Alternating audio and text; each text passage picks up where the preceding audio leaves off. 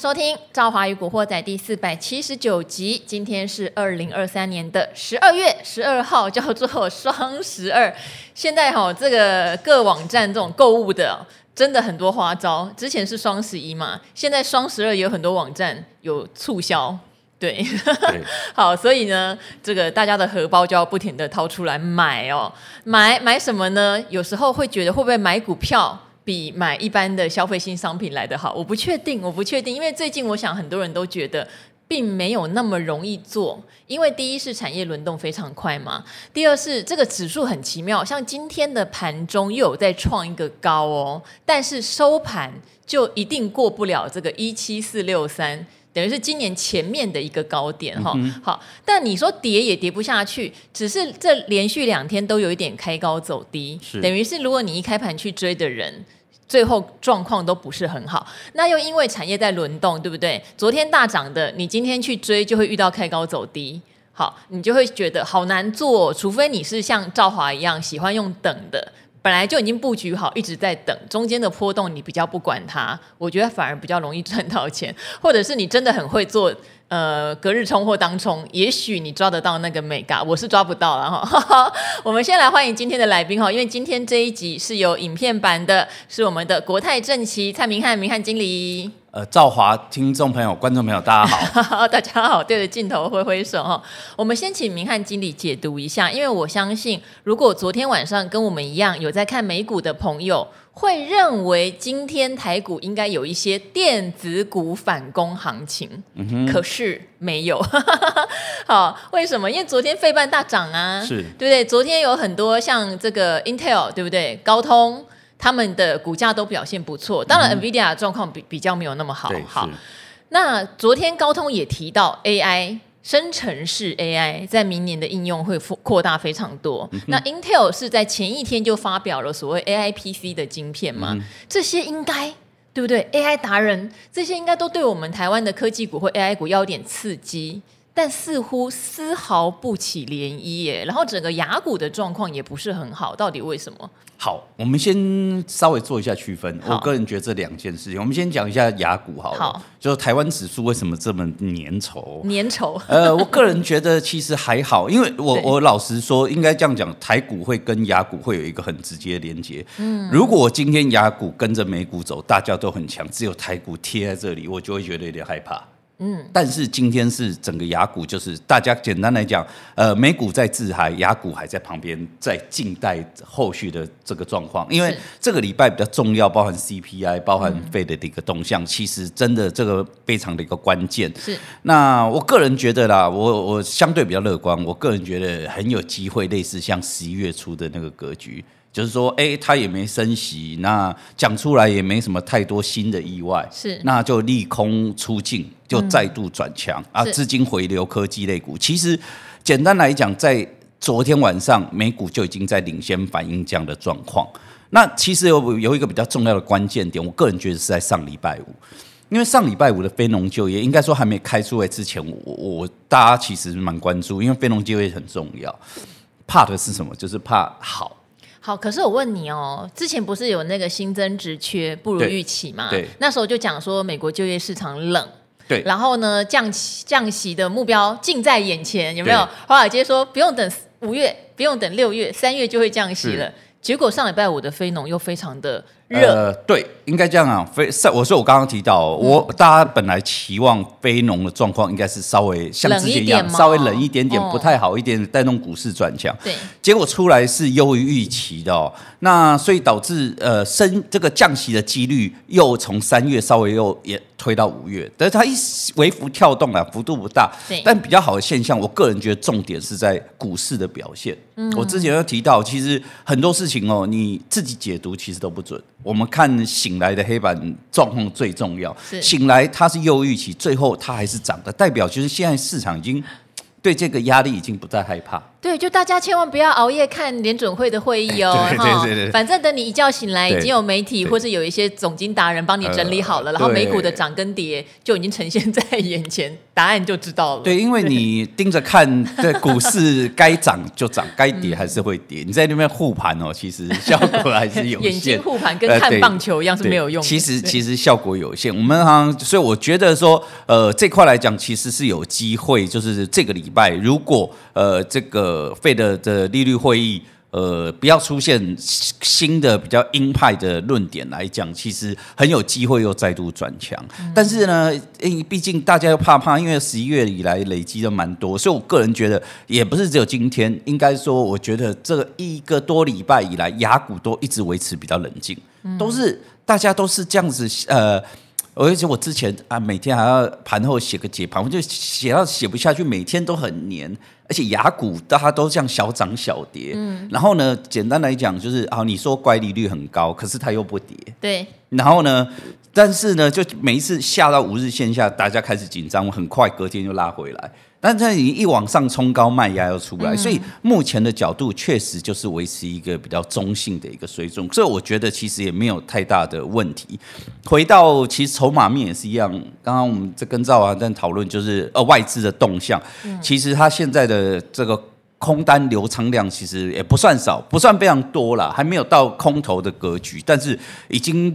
已经不能讲说忽视不见了，就是这两天外资其实现货是买超，但是期货是持续布空单，也布了两百亿左右。对对对，嗯、整个架构目前流仓已经近万口了，其实应该说不至于到空头的格局，但是你不能讲说啊这个小量而已。对啊、可是我觉得在这段时间，我刚刚跟大家讲外资哦，其实我觉得。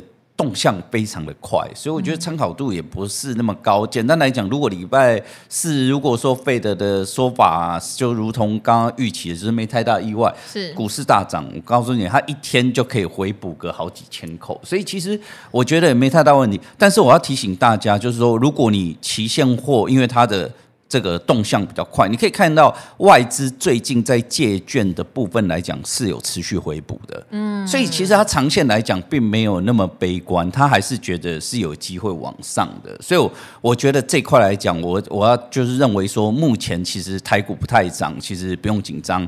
那把握原则就是在。贝德的这个所谓摊牌之前哦，要如果有涨，切记绝对不要去追；如果跌，也不要害怕跟去杀。你应该是下跌的时候去买，相对来讲会比较安全。好，其实我们观察外资的期现货，他们只要不是同步做空，像现在它比较像是一个避险盘，是对，刚才我们有在讨论，比较像是 hedge 掉它的部位，有多也有空哈，是因为有点它在等。例如说，等联准会到底说了什么，美股会不会一个大涨或一个大跌，它不至于受伤。其实我觉得外资的工具真的比一般的散户多很多，我们真的要学习一下哈。好，但是如果今天大涨呢，你就会发现，哎，马上回补就好啦哈。然后现货做多，期货也做多，方向就出来了。嗯、目前确实是一个比较没有方向的，包括台股的盘面，其实也比较没有方向，每天都在轮动。例如说，像昨天啊，涨到什么电线电缆一六族群，今天还续抢。那如果大家今天去把你的那个涨跌幅排行榜排出来，那些涨停的都是一些 真的很小型，然后你真的不太清楚他们在产业里面的地位，但是就是会涨停。好，现在就是有点内资主力在做的一个盘。嗯、那当然年底很多 ETF 换股啦，你还是可以看到有被换出去的，还是卖压会比较沉重；换进来的还是会比较活络，这些都可以持续观察。但我觉得回到基本面。我觉得这个时候有一个东西是最棒的。我之前为什么说获利等来？例如说，你实时观察它的营收状况，你实时注意它的季报的状况，它在被低估的时候，其实就是一个最好布局的时间。你会很埋怨说，奇怪嘞，它的营收不是一直都还不错吗？怎么股价没有涨？股价没有涨就是最好的机会哈。所以今天明翰经理来就要再麻烦他了，每一个月都一样。十一月营收现在全部出来了哈，要请明翰经理给我们总体检，先讲一个结论。你觉得整体上市柜的十一月营收，你给的表现，你觉得是优于预期，还是正常，还是劣于预期？OK，结论来讲就是很肯定，就是优于预期。真假？对。而且应该说到这个月就可以确定整个趋势已经完全反转了。哦，对，我觉得这个月才是确定。嗯，呃，给大家一个概念，就是说从去年底开始，呃，台股开始衰退哦。嗯。呃，上市柜营收大致上都对比前一年，大概都衰退一成左右，是大概维持十个 percent，也许八十二之类在跳动，接近都一成。嗯。一直到上个月，突然从八跳到负一点五，那那个时候是因为收敛了。对，那时候是因为台积电。哦，因为台积电十月营收太，出了一个很夸张的营收，所以对，所以导致的这个跳到一点五。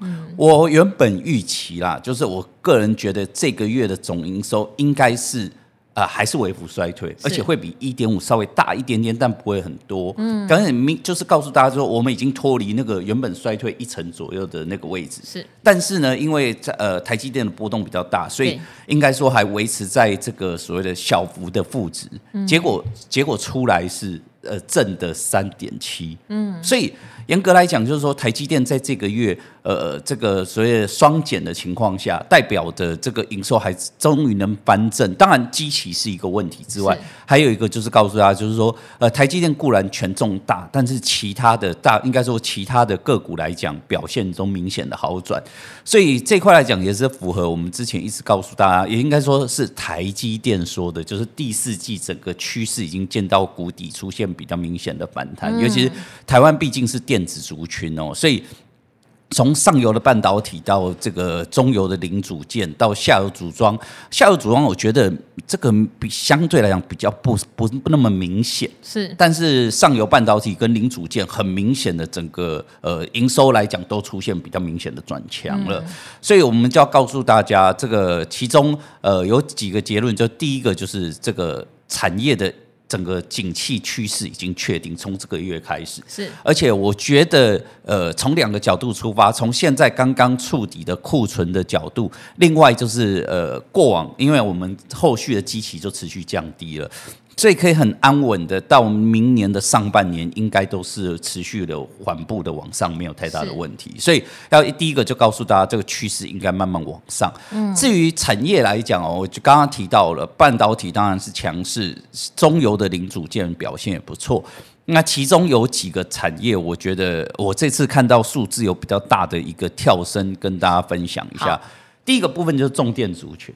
哦，对，对啦，因为他们的哎，真的，其实重电的接案是未来两三年都确定的事情，是只是入账的时间不一定。对，对那但是就是说，它其实呃，应该说市场很有效率，在营收还没公布，其实它股价就已经提早两三天转强，一出来很多个股都是创历史新高。华晨有没有？呃、对，可是它的震荡后来就变得很大。呃、对，但是那个没办法，因为就是很多人对对预期嘛，所以涨多了，自然有这样的问题。另外呢，就是这个所谓的通电子通路，嗯，相对来讲。至上有没有？对，对，所以这种很很明显，就是说，这整个通路族群都有呃，整个营收有比较明显的一个转强的状况。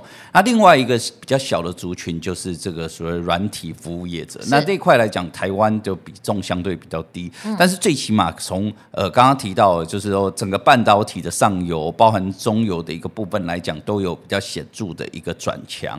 那加上刚刚提到洋洋洒洒很多的这个，说比如说甚至是非电的这个重电的一个部分来讲，有都有出现转强的状况，所以我们刚刚提及就是说，呃，回到刚刚赵华也讲到一个重点，就是最近刚刚提到盘面是比较粘稠的，但是呃，这个好处就是什么？当电子族群不涨的时候，非电族群是有接棒，而且特色就是连续这几个礼拜哦，它不会只有一天的行情，嗯，它一转强最最基本给你个两到三天，甚至长到一个礼拜。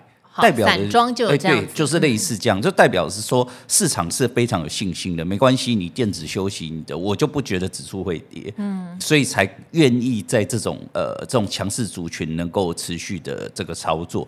那我个人觉得啦，我觉得就呃这个常常我们法人在做，等于说月初还没公布前，我们要想办法去猜哪些。那我觉得猜可能有时候对投资人可能比较没有那么容易，对，但是。公布后检视，应该相对来讲就很容易了。而且趁盘年或是刚好现在被压抑的时候检视是刚刚好的。是，那我个人觉得哦，就是说你自己手中持有的个股，总要关心一下这个营收的一个状况。是。那我觉得说，呃，这个如果说啦，营收表现不错，我个人觉得其实呃这几天营收好的个股。刚刚提到的，比如重电，甚至到通路这种至上的，它有一个特色就是，呃，这个营收公布出来，它很有可能股价就先行转强，但营收一公布出来就大幅震荡。嗯，那。这个营收好的个股操作，只要把握一个原则，就是最近通常营收一出来，它可能就是一天最多两天就马上拉回，而且压力还不小。所以把握一个原则，就是呃，这个所谓营收好的个股是让你能够强一整个月，所以切记不要在这个营收一公布的时间点，你有办法，你就是在还没公布就去卡位；如果没有也没关系，不要急着。这个第一天、第二天快涨停了才要去追。其实我个人觉得说，呃，你只要呃把握两个原则，就是它股价震荡拉回，你回到五日线附近，而且成交量能比较明显的缩减，那那个时间点再买。代代表是说，呃，当时可能要抢短的，大家都下车了，那大家不再那么激动了。那你来到五日线附近量缩，尤其是常常我个人觉得量缩，你就跌到呃这个量回到月均量之下，那你就用分批布局的角度，呃，我要告诉大家就是说，这营收好不会只有这一两天，代表了就是说十二月这整个行情都有机会再持续震荡往上。那另外有一个比较特别的，就过往。呃，尤其是说，因为我们一年来其实营收表现不好，所以我们永远都只看营收好的。嗯，那不好的你就你自己要心理准备，它可能就会继续走弱。可是因为现在我们刚刚提到了，到了这个月可以确认整个景气的趋势已经反转，所以。营收不好的个股，它有一个特殊的现象，就是它的股价，很多人公布营收是不好的，但是它股价不跌反涨。反涨哦，有很多 IC 设计也是这样有、欸。对，包括 IC 设计啦，或者是窄板啦，都是都是应该这样，不代表说真的股价非常强势，但公布你可以看到，它公布之后，它股价是慢慢往上垫高的。那我有些投资人看到之后问我说，为什么会长这个样子？我说很简单，因为。呃，这个景气回升的，你未来你的这个手机 NB 都要销售了，那当然有一些人他可能他的库存比较健康，所以马上拉货，你就看到营收。有些人他还在调整库存，所以。他可能营收没办法马上看到成果，但是我们刚刚提到，如果这个趋势确定可以走到明年上半年，那这个就是先来后到的问题，可以预期后来未来，呃，现即使这个十一月营收，我看到很多十一月营收是呃年月双减，但股价持续垫高，我个人觉得这一块其实也都要多多关注啊。好，可能减幅有缩小也不一定，因为大家还是要留意哦，十一月有很多的电子股，事实上它是已经慢慢由旺季。进入到比较淡季了，所以它有一点月减，你还是可以原谅它的哈。然后再比一下跟去年同期，当然你要扣掉一些偏差值，例如说台电去年的十一月是创历史新高，所以今年的十一月年减好像也还算合理啦哈。嗯、好，但如果它去年十一月是一个比较淡的状态，那今年十一月最好是第一年减幅缩小，或者是它年已经变成年增。其实这样会比较好一点哈，大家还是要对手上的股票，它到底什么时候是淡季，什么时候是旺季，什么时候淡月，什么时候是旺月，要有一点点掌握，你就比较看得懂营收的节奏。好，这样刚刚讲到几个族群，我可以问问题吗？可以啊。像重电对不对？对。好，重电最麻烦就是入账时间不一定，但是呢，之前有一些达人分享过，其实年底很容易是重电族群入账的高峰时期哈，这要注意。不过股价涨啦，好像华晨前一阵子创立。史新高，那投信也买了不少，但是一个 move 就又回档，一下子就回档。那重电三雄里面哈，呃，华城、士电、中兴电，看起来中兴电就是因为云豹装甲车案比较落后，可是对应起明年，它又看起来是本益比相对最低的。现在到底要去找强势，还是要去选？看起来是落后，本益比最低的，这是重电方面的。那通路我们以前常拿来当存股的标的，是所以至上连涨两根哈，今天就有点压回了，就有点嗯，让我觉得啦，真的要早点布局，早点布局才能等到那两根。嗯、要是这两根去追，我就不能保证后面发生什么事。对对，通路现在是不是还有一些高值利率的选择？先从这两个族群来看。好，这样讲了，这我个人觉得啦，嗯、就是说对比来讲，这两个业绩面都不错，但是。呃，如果排除这样因素，如果两两个让我选，我会选重点。老实说，我觉得重点比较有长线的题材，因为呃，这个呃，目前的角度来看哦，通路呃电子通路来讲，当然这个需求回升，它未来会慢慢的往上。可是这个通路的一个部分来讲，其实法人常买喜欢的最重要因素，刚刚赵华提到殖利率是。可是今年以来，其实大部分涨幅其实都不小，所以殖利率其实受到蛮大的压缩。那我个人觉得，它等于是说，目前在半导体刚刚从我们刚刚提到，就是库存消化过后，目前正在回补库存，所以你会看到它的需求比较强。但是慢慢的，你之后在可能到明年上半年，你就会看到这个业绩面。从呃这个通路业慢慢进到下游、中游的零组件了，所以我觉得相对来讲，呃，这个可能是相对比较尾段。至于重电族群来讲，这个又稍微做切开了，是。因为我觉得刚刚赵伟讲提，这个真的是一个中长线题材，它是好几年的这个营运会持续的认列，所以我觉得呃，大家回想一下，就是说其实重电。也前一段时间其实也整理蛮久的，那也不是说永远都可以呃这么的热度这么高，是。但是长线的一个部分，呃，我这样讲就是说，假设啦，我们举一个例，就是说，假设刚好无论是重电或电子通路，刚好最近刚好是追在高点的，嗯，我个人觉得重电你未来要解套非常容易哦，可是你电子通路。下一次要解套，要等的时间会比重电更久。看你买在什么价位。我常常跟大家分享，因为大家都知道我之前很久以前就买联强，但是其实联强目前算起来值利率并不是最好的哈。我因为我很久以前买的关系，所以无论他今年就明年配的是不是配的少了一点，他去年有业外嘛。对我来说，用我买的成本的那个值利率还是蛮好的，嗯、然后也对它的股价有保护。我觉得大家要思考这件事。那刚才明翰经理提到的是说，假设你等它涨停板，或者像之前去追文业，追在一百块以上，那你就不是考量什么值利率了，你在做波段，你自己手脚就要快一点，因为值利率不甜啦。对啊，因为值利率正常，呃，我们法人的观念来讲，就是从这个电子通路的角度出发，正常。呃，都会来到五个 percent 以上，六个 percent 之类的才合比较合理。对，可是很多个股今年股价涨了五成甚至一倍的，所以简单来讲就已经直接对折。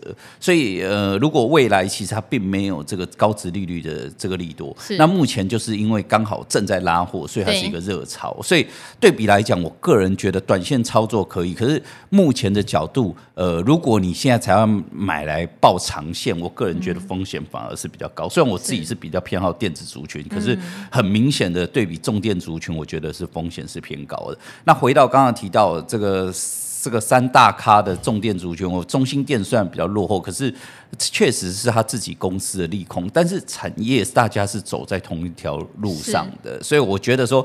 也许今年的表现比较弱，可是明年这个利空被消化过后，我觉得它还是有机会跟上。嗯、所以我觉得投资人，我觉得假设你假设你是报的是中兴电，然后最近发现哎，人家这么强势，有点。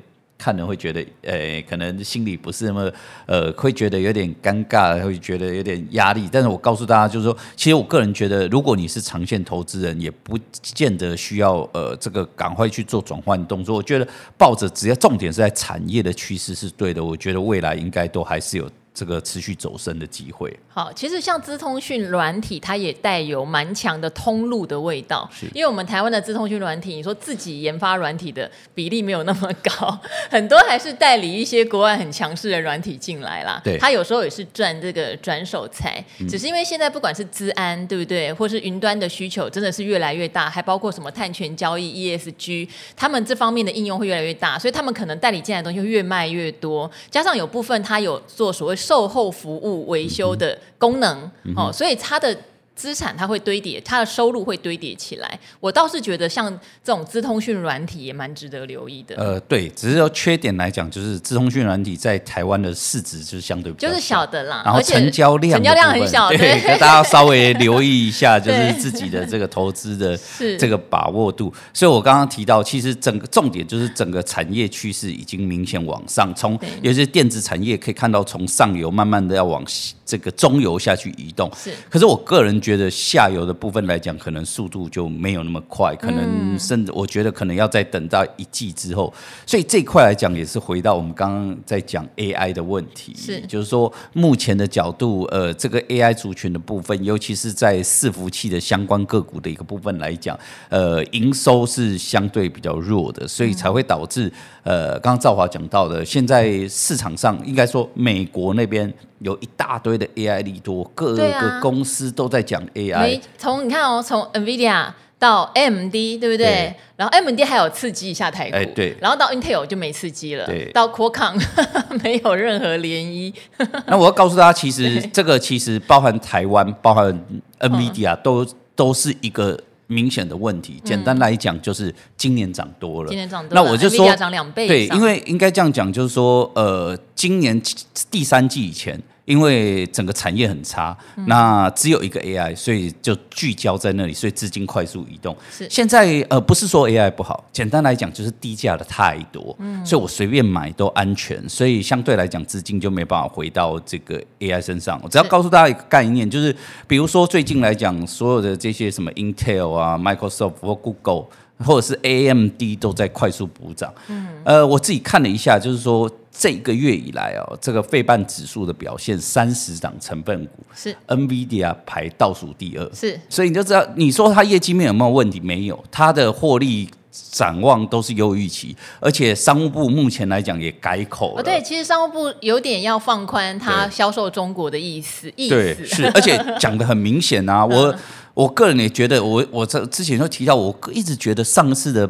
呃，这个拜习会，他们那个握手是蛮有意义的啊，而且，所以我那时候觉得他怎么会一讲完，商务部长马上出来打脸，我那时候也觉得蛮讶异。对，就让我觉得好不容易世纪大相会，对不对？对，结果毫无进展。对，而且尤其拜登结束还一直告诉大家说这次有非常重大的意义。对，结果没几天呢，商务部长就出来打脸。对，更尴尬是没几天他突然又说，哎，没问题了。所以简单来讲，就是他回去被。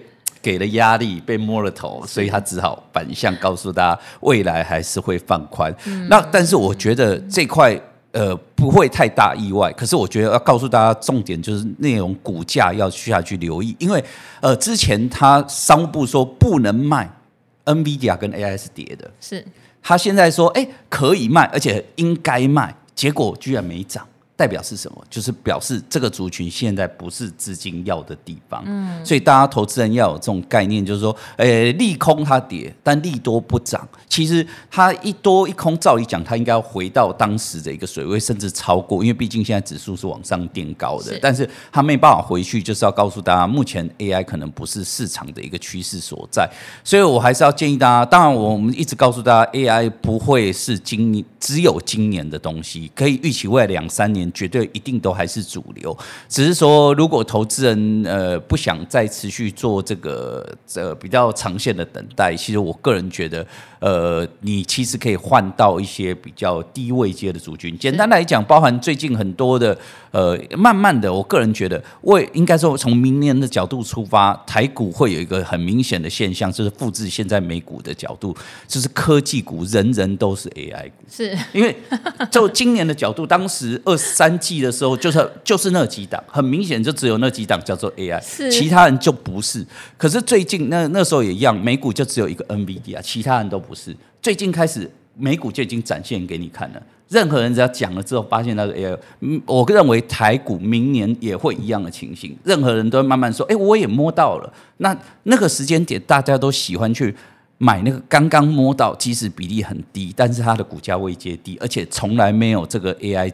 这个所谓的利多加深，但是不会想想要去买一个真正很纯比例很高的 AI，因为毕竟位阶已经相对比较高了。好，刚刚突然讲到说 AI 会变成每一个族群都讲说我跟 AI 有关系哈，让我想到就是我自己有一个李兆华与古惑仔的 YouTube 频道，大家会来问问题，不晓得为什么有几位朋友对导线价。特别热衷，我知道，因为可能导线价在今年来说不算是有标啦。哈、嗯，当然都会有一些股价的回温，但不算有标，就一直问我说，那导线价跟 AI 会不会有关系？那我必须说，以我目前的研究跟对产业的了解，还有问了一些达人，真的是关系不是那么大啦。对，因为他的话。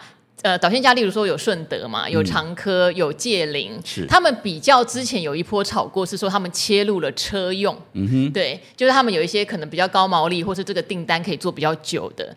比较是炒这个部分，我还是建议大家先不要把什么事情都跟 AI 扯在一起，去想一下，就是去也了解一下，说他们在产业里面到底是做什么样的运用，可能真的跟 AI 有一点距离哦。是。然后前三季的话，说实话，他们都还是比较呈现年减的状态，好，以本益比来看，也都不算是非常低，嗯、所以我还是建议大家去注意它季报的毛利率有没有改善，产品组合有没有改善，切入车用的进度如何，我觉得这个比较实际一点啊。嗯、刚好因为有。几个朋友很执着在导线价，所以我就想说，还是帮大家补充一下。最后，我很想问明翰经理一个问题：今天有一档股票异军突起，叫长荣。好，嗯、那上个礼拜呢，这个台华的严义才严董。说他已经在回补长荣了。那因为我知道对于长荣来说，你比较站在是营收动能派，是有另外一派是看长荣的净值，嗯、以及景气的循环，可能今明年会是一个比较低点。可是长荣满手现金在领利息不怕，嗯、有两种说法。那现在的你对长荣的展望会怎么看？呃，我觉得。长线来讲，我是不会改变的，因为这个趋势是确定的。那但是短线的一个部分来讲，我觉得它短线会有机会。哦，那主要的一个部分来讲，其实我们就呃刚刚提到的营收不好。但股价转强，其实它就是其中之一，而且 你有注意到哦？尤尤其是航运族群，其实就这个月的营收对比上个月，整体族群的衰退幅度也明显的缩小。是，当然说也有基期的问题啦。所以我常讲就是说，呃，数字会说话，那你心里对它的概念，你不断要看着这个这个新的东西下去做调整。是，但是我还是要提到，就是说长线来讲，应该说它还是会慢慢的回到。呃，疫情前的状态，因为它就是一个呃所谓的成熟产业，就是一个稳定的状态，嗯、那很难再有当时这种大涨的行情出现，所以我还是觉得长线它就是一个平的，是。可是短线我刚刚提到。股价未接底，这是不争的事实。第二呢，就是现在营收不好，但它已经利空出尽，所以这样的格局来讲，就有机会短线有一个所谓的反弹波。但是我们还是要提醒投资人，就是说，如果你今天是短线投资人，我觉得是 OK，你可以下去赚点价差。但是我如果是长线投资人，我就不建议现在可能就刚刚提到，因为未接低啊，开始转强的时间点，呃，会有个问题，刚转强还在观望，然后呢，涨个三五天一个礼拜。之后，市场热度高了，你就觉得对了，然后长线投资人才进场。我个人觉得反而容易出现比较长线的套牢状况，嗯、所以我还是要提醒大家，我觉得长线趋势还是不变，到明年来讲，它应该都还是维持稳定的一个状态。那跟今年也不会有太大的差异。那至于短线，它就是呃这个位阶偏低的一个补涨行情。好，呃，其实。喜不喜欢长荣啊？我觉得就真的是要从两个面向拆开来看。像我自己个人也是蛮呃重视所谓的基本面有没有持续成长。所以我就比较不会去碰景气循环股，但是呢，有一派达人，例如说富旭哥好了哈，或者说像钟总、钟大胆，他们就会比较用他们，他现在股价净值比真的超级低，然后他也减资六成了嘛，嗯、那满手现金，现在如果说去买美元，存在这个美元的那个定存里面，它就是一笔活生生的收入，他们会用这些角度去看，所以我觉得大家要先想清楚。自己比较认同哪一个做法？因为世界上不是只有这档股票可以买。好，认同的话，像富旭或是钟总，也许他们就真的有配一些这样的配置在里面，也不会是全部。那如果不认同，就去找一些高成长的电子股。我觉得这是跟每个人的操作习性是有关系的。嗯、好，那最后我呃念一则留言，因为我觉得这位留言的粉丝对我们真的很支持哈，给的建议也非常好。我简单的念一下，因为他留言非常非常的长哈，他留在这个李兆华与古惑仔的 YouTube 的频道。他告诉我说，他有看理财达人秀，哈，也有订阅李兆华与古惑仔，也有订阅古 兆华与古惑仔，也有订阅兆华与阿格力。对不起哦，怎么那么多频道？我真的开了很多频道。好，他还加入了达人秀的荣耀班，也有买兆华与阿格力的 VIP。谢谢你，真的要先谢谢这位，应该叫宝弟哦。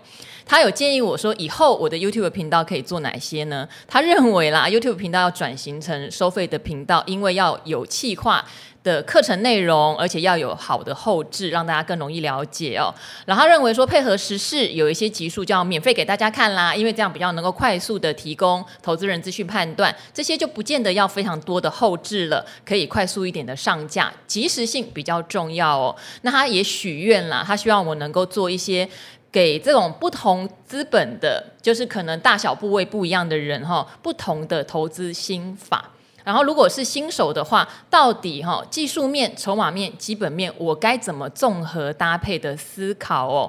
然后呢，他有说，像朱老师、小哥他们虽然不是走存股，可是他们却也做了存股规划。像这种心路历程，他觉得也很需要知道哦。然后，另外当然他也希望知道台湾整体的经济发展、产业的思考，还有大盘水位跟自己资金分配的思考，真的很多。可是我们都会，所以我觉得这位听众朋友或是观众朋友给我们的建议很棒，我也会慢慢往这条路上走，也希望大家可以给我们频道更多的支持啦。那当然也很谢谢像明翰经理这样的达人哈，不停的也来我们的频道给大家非常正确的前瞻的趋势和观察。那今天我们的节目就先到这边喽，跟各位古惑仔们先说拜拜喽，拜拜。拜拜。